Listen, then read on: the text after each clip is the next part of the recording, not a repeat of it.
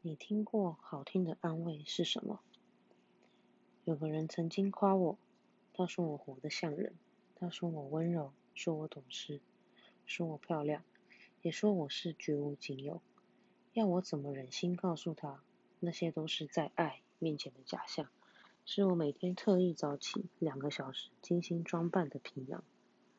如果你足够勇敢的，连我的灵魂都爱着，我才会相信你是纷纷起舞的花瓣和枫叶。